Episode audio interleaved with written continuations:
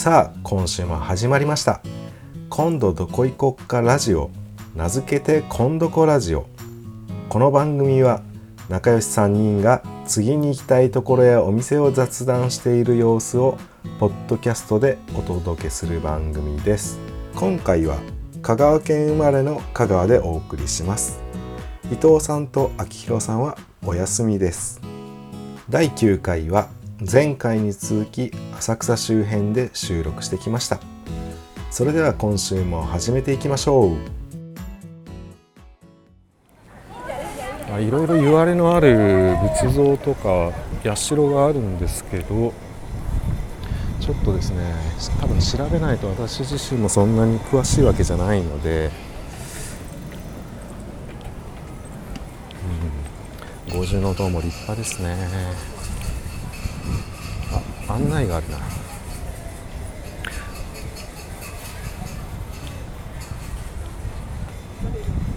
あさっきの YouTube 浅草寺公式ライブカメラがあるのはですねお蔵門っていう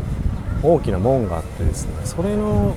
入り口側と出口側浅草寺側に1台ずつあるのでそこですね。多分今 YouTube であのリアルタイムで見れると思うんですけど。確か昼間も夜もやってるんですよね確か、うん、あ薬師寺堂もあるんですね。そう。いろいろ浅草寺といえどもですねいっぱいあの社とかがあって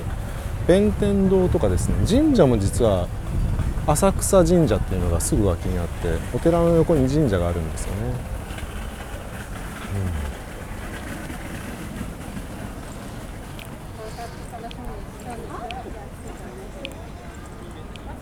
じゃあとりあえず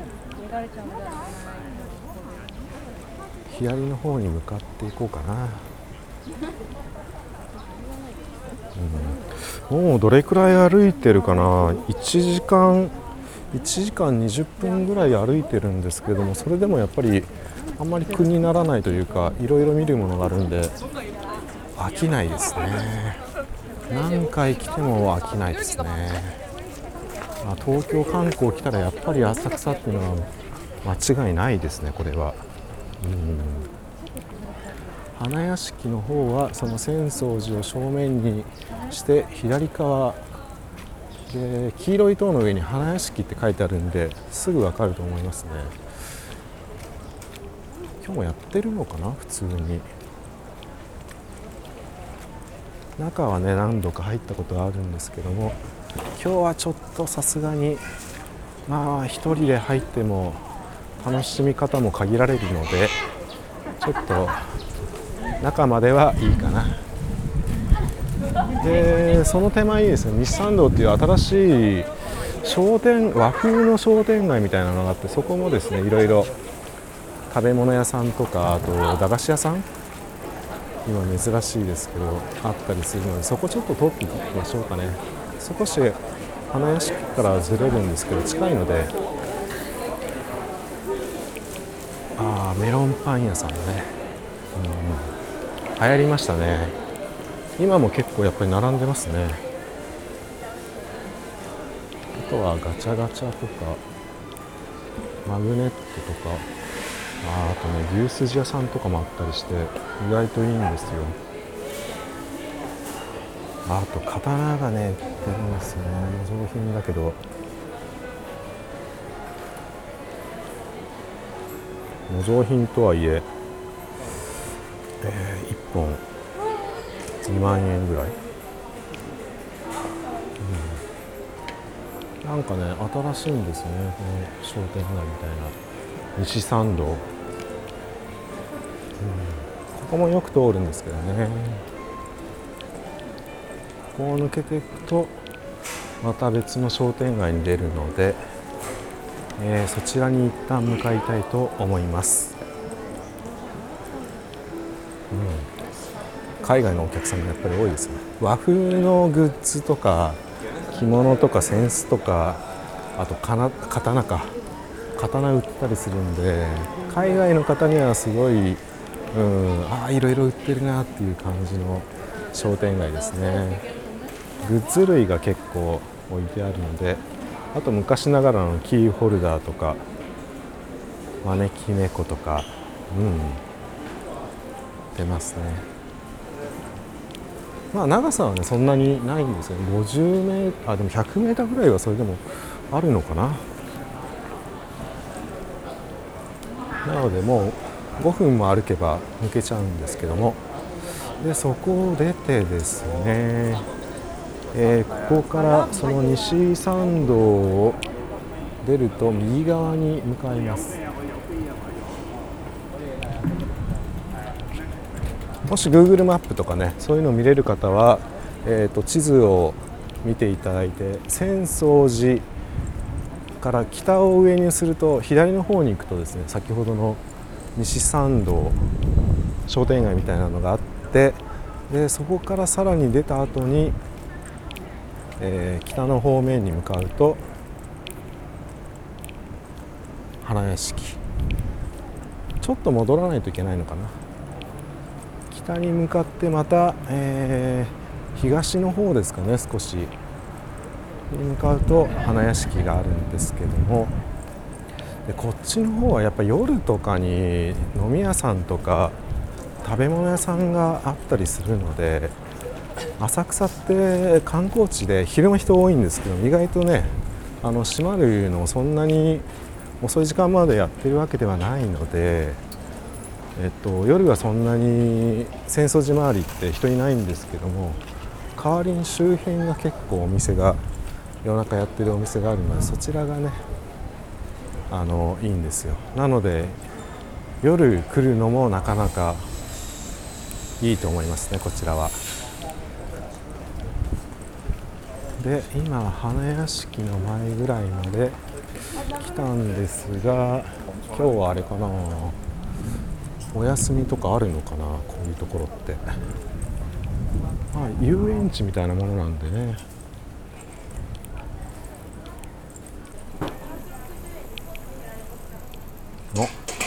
もう花屋敷の前まで来たんですけどもう花屋敷ってあれかな。オープン時間あれでもなもうお昼だから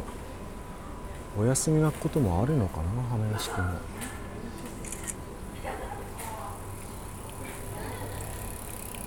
ちなみに入園料が大人1200円子供600円シニア600円幼児入寮あ入場無料と。うん。なんかあ本日休園日ってなってますね。あここも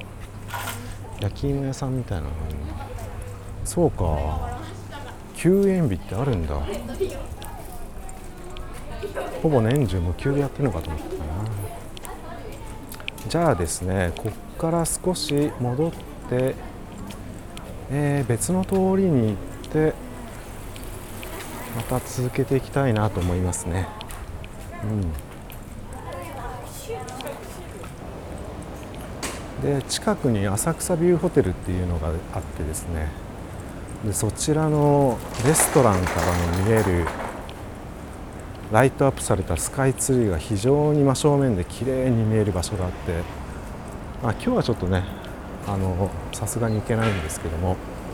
そちらももし泊まるんだったらおすすめですね。そして花屋敷から離れてですね。ちなみにこの辺に「鬼滅の刃」浅草編に出てきたえー、っとですね高層建築物が大正時代ぐらいまであったんですけども凌雲閣かな？っていう塔があったんですけどもそれがこの辺に確かあった気がしますね昔は。でなかなか灯台みたいな格好なんですけども当時の建築で52メートル12階建てだそうなので、まあ、今ほど高層建築物がなかったでしょうからねなかなか見晴らしも良かったでしょうし当時はもう日本一だったのかなその凌雲閣が。残念ながらね地震で確か半壊しちゃったのでそれでもう、えー、取り壊しになってしまったんですかね。確か。で、えー、ここをまっすぐ行って、えー、ホッピー通りっていう通りがあってですねそこちょっと抜けていきたいと思います。ホッピー通りは、えー、文字通り、えー、飲み屋がですね両脇にいっぱいあって昼間からやってるんですけど飲み屋が。なかなか活気があって。いいんですけどもやっぱりですね観光地なので実はホッピー通りもいいんですけどもちょっと脇に行った、えー、個人がやってるようなお店の方が意外と良かったりただ昼間から飲みたいなって人はここでちょっと一杯飲んで他のお店に行くっていうのはねなかなか気持ちいいと思いますね。うんいますね。全然昼間ですけど、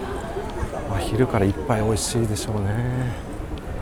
でそこを抜けるとですね少しまた戻ってきてえー、どうしようかな。園芸の方に行こうか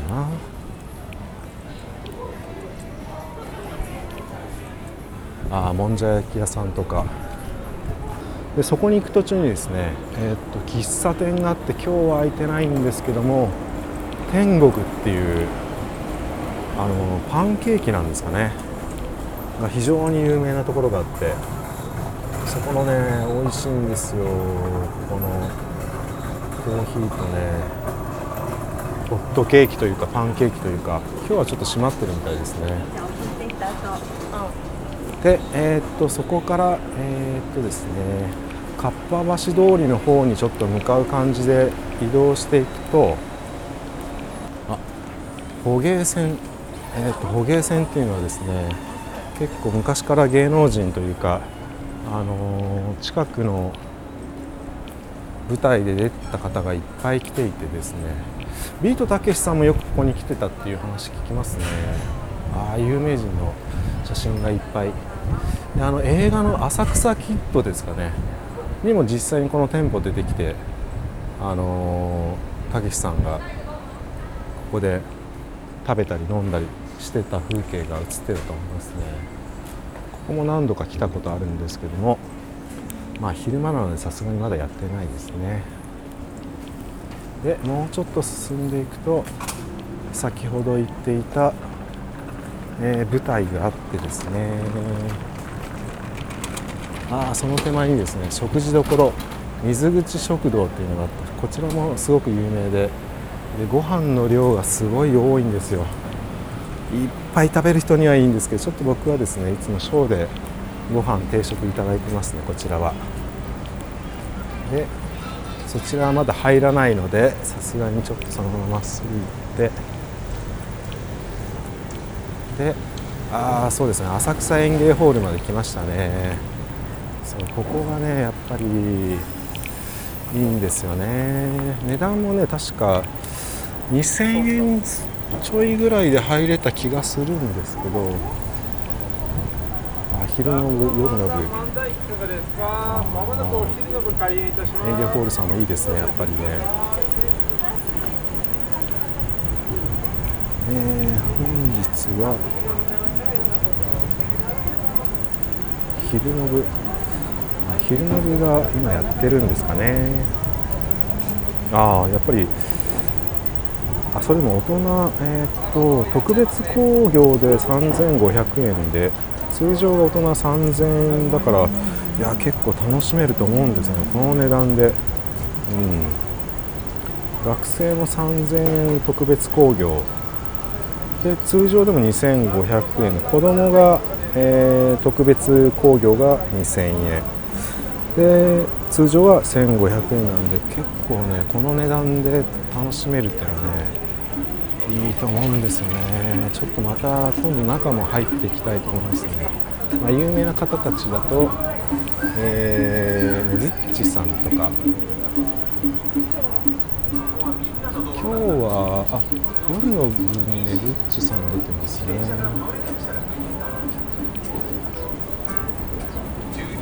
で大体今日誰が出るよって出てるのですぐあこの人見たいっていうのがあればあの見れる。で浅草キッドでもこのもともとのあれですかね東洋館のところとかが映画に出てきたのかな確か。でやっぱりここに今までのあそう浅草フランス座出身者っていうのがあって、まあ、真ん中はね北野武さんとか金ちゃんとか書いてますね、う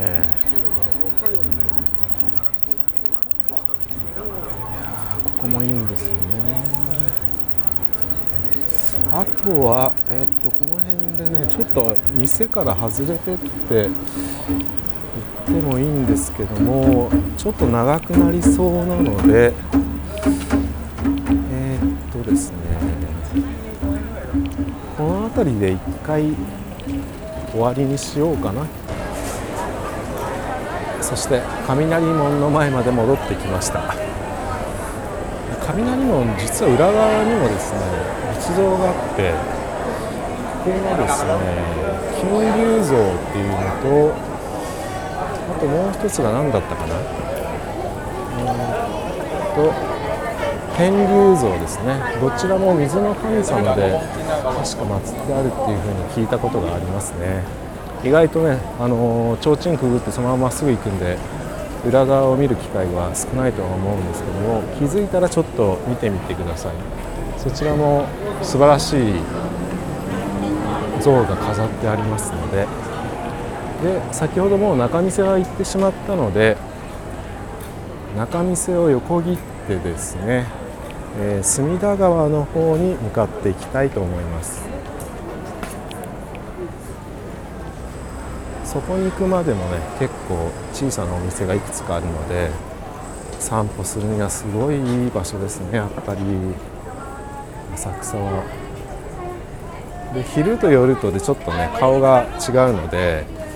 いい意味でね時間帯によってはあのー、観光のする場所が違ったりはするんですけども一回ここから隅田川の方に向かう商店街へ向かっていきます。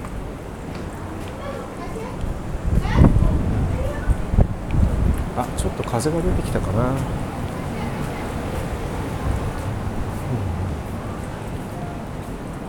で、えー、そっちの商店街何商店街っていうのかな。こ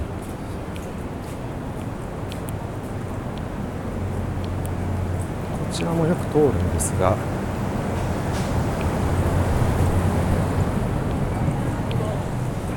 何商店街書いてあると思うけど。あ観音通り。観音通り商店街ですかね。あジェラート屋さんがあるな。あアイスもいいなちょっと。だいぶ歩いたから。でここを抜けてあラーメン屋さんとかもありますね。あとこの近くは確か今半とかがあったりしてラーメン焼肉ジェラートなどなど何でもある感じですねここも。でここを抜けてですね、えー、隅田川の方に向かうと松屋浅草店があるんですよでここのね商店街に来た松屋さんもですね意外と穴場でもちろんあの下のお店もねいろいろ美味しいもの売ったりとか百貨店なんでいろいろ売ってるんですけどもそこのね屋上が穴場であのスカイツリーが非常に綺麗に見える場所なのでちょっとそこに行って上に行ってみたいなと思いますね。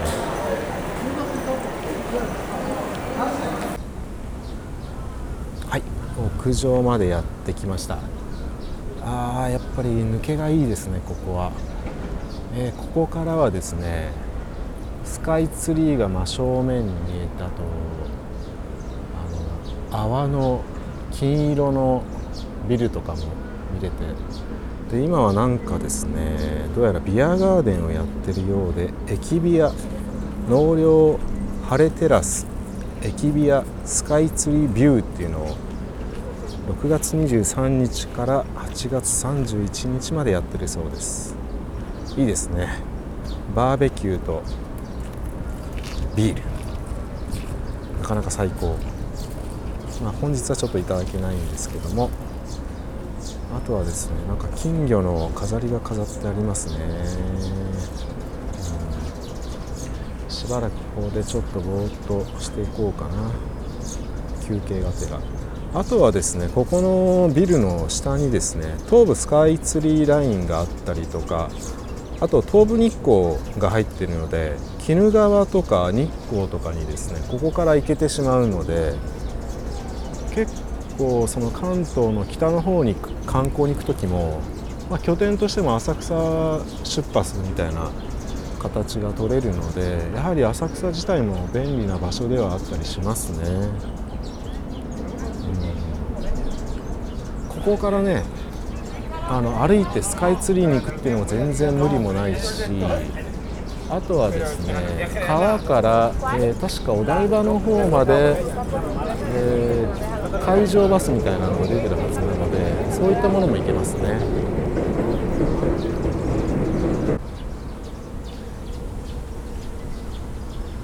そして、えー、下に降りてきてですねそのまますぐ脇に隅田川があるのでその脇のある公園にちょっと今来てみたんですけどもうん。なんか海外の人たちがスカイツリーの方に向かってってるので歩いてやっぱり向かうんですかね。電車でもすぐ行けるんですけども歩いても何分だろう。そんな何十分もかかるようなものではないので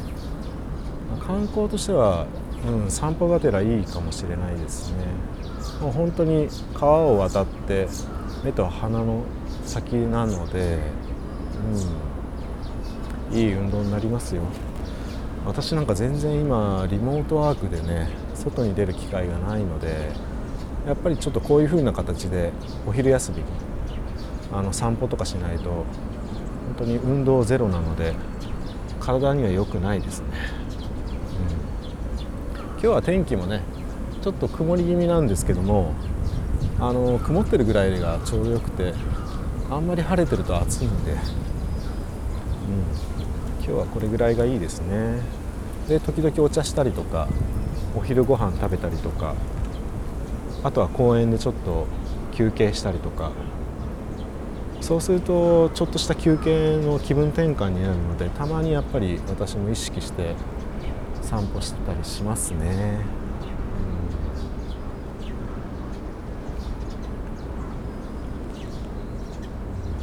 うん。のどかだな。ちょっとやっぱり少し歩こうかな。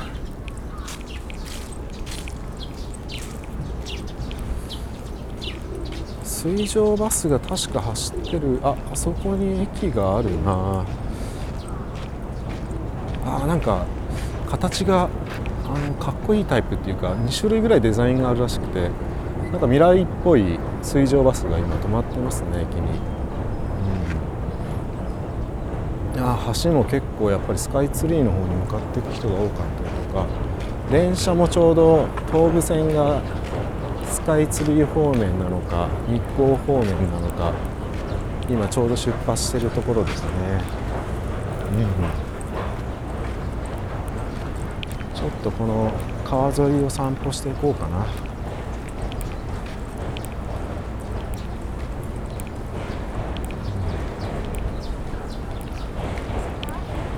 やっぱり浅草のいいところは散歩もできて観光もできてあと食べ歩きもできて美味しいご飯屋さんもあるしあとちっちゃい遊園地もあってで大人にはねえー、美味しいお蕎麦屋さんとか天ぷら屋さんとかあとは時間帯が違えば夜とかもね美味しいお店があったりするのであとはそうですねもう終わっちゃったんですけども三社祭りという大きな祭りがあったりする時はやっぱりにぎわいがより一層盛り上がりますねこの辺でも。今年はちょっとね、あのー、コロナが少し収まったとはいえちょっとタイミング的に行けなかったので来年こそは行きたいですね。で次は、えー、何月かなあれは。サンバカーニバルが本当は毎年あったんですがそちらも確かコロナ禍の時はやってなかったはずなので今年はもうさすがにやるんじゃないかなと思いますね。ちょっとそれが楽しみだったりとか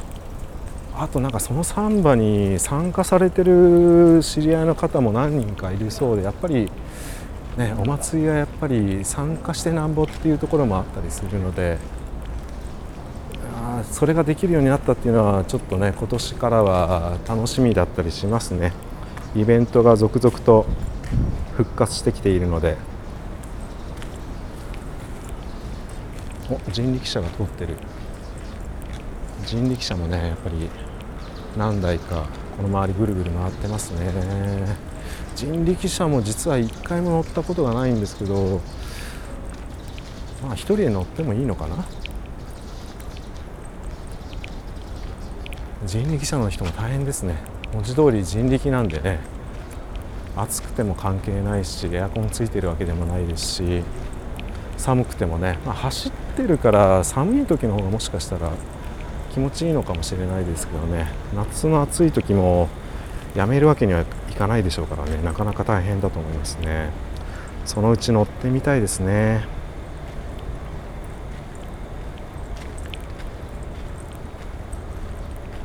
であとはこの辺りだとそうですね。スカイツリーまでは今日はもう浅草は十分に回って足もちょっと棒になってきたのでまたスカイツリーも別のタイミングに伊藤さんと明宏さんとか一緒に回れればいいですしそもそもよく考えるとハイキングにあの第何回かで話したと思うんですけど行けてなくてちょうどもうついにやっぱり懸念していた通り入ってしまってで行けてないのにじゃあ夏に伊豆行こうかなってていう計画をしてるんですよね。行けるかな？伊豆の前に奥多摩の方にハイキングちょっと行きたいんですけどね。なかなかタイミングが3人とも会う時がなくて行けないんですけどもそちらもちょっと忘れてるわけではないのでぜひ行ってみたいと思いますね。飲み屋さんはねあのすぐ行けるんであのすぐ実行に移せるんですけどね。なかなか丸1日かかるイベントで3人揃うってなるとなかなか厳しいんですよね。決して忘れてるわけでもいかないわけではないんですけども、うん、タイミングがとしか言えなくて。まあそれぞれね今日みたいに浅草行ったり1人で1人それぞれ行くっていうのは全然行けたりするんですけどせっかくですから3人で行きたいところではあるんですけどね。うん3人ともねやっぱりまあリモートワークしてるんですけどまあ外に出ようと思うとねちょっとやっぱり準備とか時間が必要になるので今日みたいなお昼休みにさあちょっと散歩一人で行ってこようかなっていうのはなかなかね、うん、できないですしね、まあ散歩ぐらいだったら1時間で今日みたいにプラッと1時間行ってもうんちょうどいい気晴らしになっていいんですけどね。ちょっとずつ晴れてきてますね、うん、学生の修学旅行生みたいなのもいたりして、うん、で隅田川のすぐ横に公園が大きなのがあるんですけども今はね、あのー、夏前というかもうほぼ夏なんですかね。なので緑がいっぱいなんですけどここも桜の時期はすごい人がいっぱいいてあの桜も綺麗に咲いてるんですごいおすすめの場所だったりはするんですけどね。それでいてまあそんなに陣取ってる人もいるんですけど散歩で歩きながら花見っていうのもできる場所なので桜の時期のいいタイミングで来るっていうのもありですね。今はですね紫陽花が咲いてて綺麗ですねこれ。時期それぞれのね楽しみ方があるので。じゃあ今日はこの辺で帰るか、えー、どこかでリモートワークの続きをやるような感じでいきたいと思います。以上でした。本日はここまで。それではエンディングですね。今回話した場所に実際に行ったよというリスナーの方は感想やメッセージをお願いします。この番組ではあなたがおすすめの場所や応援のメッセージをお待ちしております。メッセージをいただくと我々も大変励みになります。メッセージの送信方法は番組概要欄の URL にアクセスしていただきそこから応援メッセージを送ることができます。ポッドキャストのフォローや星の評価もよろしくお願いします。Twitter では配信情報のお知らせをしています。アットマーク KONDOKOJP こんどこ JP です。ハッシュタグひらがなでこんどこカタカナでラジオ。こんどこラジオでお願いします。また YouTube にも同様の音声をアップしておりますのでそちらのチャンネル登録もよろしくお願いします。お送りしましたのは香川県生まれの香川でした。それではまた次回お会いしましょう。今度こラジオでした。